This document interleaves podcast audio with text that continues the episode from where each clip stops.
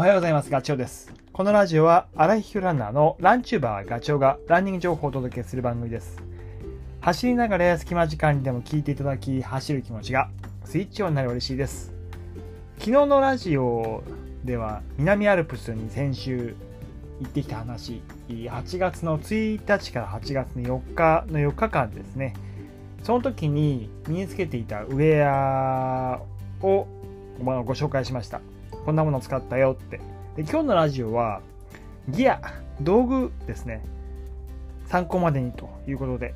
あその前に簡単にどんな、えー、と工程だったのか、4日間ね。それをお話しすると、8月の1日ですね、深夜0時に八王子の駅からバスに乗って移動しました。登山やってる人はね、知ってると思うんですけど、毎日アルペン号を使いました。そのバスに乗って、登山口まで行くんですけど、まあ、正確に言うと、登山口の林道は細くて道も悪いので、途中でタクシーに乗り換えるんですよ。バスで稲大島駅ってとこまで行って、そこからタクシーですね。トリクラの登山口の手前の林道の終着点まで行ったんですよ。朝5時ぐらいかな、到着したのが。そこからテクテクと歩き出したんですけど、山腹峠っていうとこまで3時間ぐらいね。でそこで、えー、友人と、もうすでに山に5日間ぐらい入ってる友人と合流して、その後、8月の2日、潮見岳。で、8月の3日、千丈ヶ岳8月の4日の午前中に下山っていうそんなスケジュールでした。で話を元に戻して8月の1日はあの山腹小屋で転泊したんですけどね。その時に使ったものがまず、えー、っとテントはヘリテージです。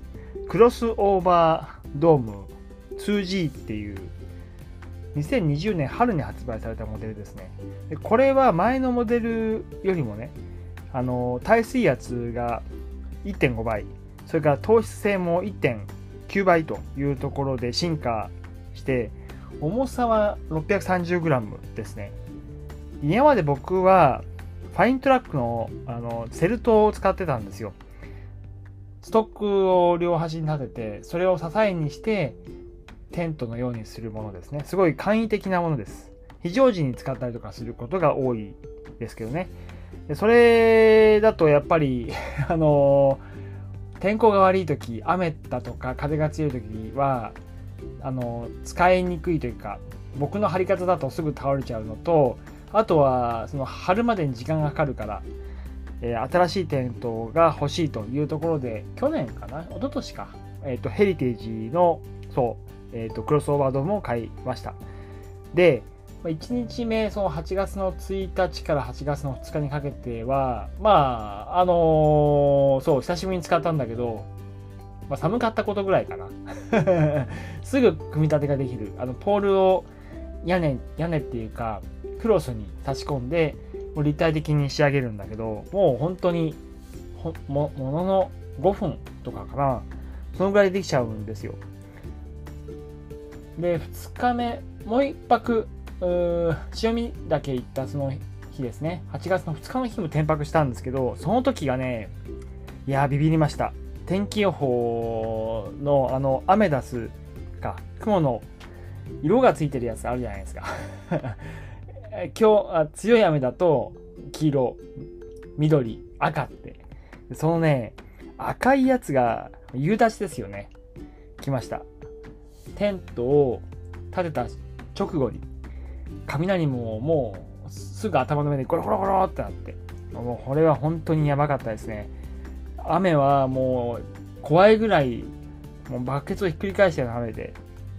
でさすがにねクロスオーバードームも進化してるってさっき言ったけど雨が半端なかったからねあのー、ポタポタと侵入してきたですよ。で最初は初日のなんか結露かなんかがまだついていて、それが、こう、ね、あ雨で雫が落ちる、ダーって、もう、ダーです、ダーって。それで、あの、落ちてきてるのかな、中にね。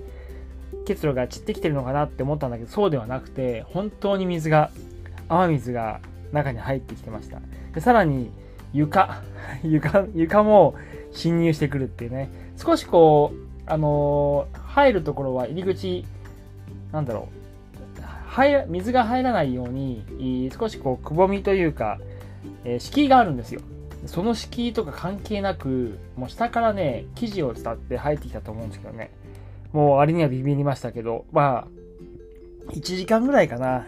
あのえー、耐え忍んだ感じ。もうなんかこう強風でね、あのテントも入れるし、怖いなーって、ねまあ、終わってみればね、すごくいい経験ができたので、あ、このぐらいだったらいけるんだと。で逆にこんだけ大雨が降ると中に入ってくるんだ、水がっていうのも分かったんで、よかったんですけど。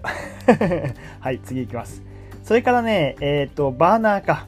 食事は基本的にはインスタント麺とかが多かったんですけど、インスタント麺とかがっていうか、ほとんどインスタントですね。あの、使ったのはね、プリムスの P115 ってやつですね。フェムストーブっていうもので軽い 56g です。今はね、116っていうのが確か出てたはずなんですけど、まあ、基本的なあの使い方は変わらないです。それとガスのカートリッジは IP の110っていう一番ちっちゃいやつですね。まあ、これだったら3日ぐらいは持つだろうということで、それを持ってきました。でね、そう、友人から言われたんですけど、アドバイス。その、えっと、プリムスの P115 って着火できるボタンがあって、それをカチッとして、ガスの、えー、ガスを出すと、ブワッって火がつくんだけど、そこの着火がうまくいかない時があるから、ライターを持った方がいいっていう風に言われて、なるほどなと。確かに火がつかなかったらもうね 温められないので、それは今度行く時にはライターを持っていこうっていう風に思いました。はい、どんどん行きます。で、寝袋。寝袋はね、モンベルのダウンハガーの800のシャープの5っていう、まあ、夏の重曹に使えるタイプですね。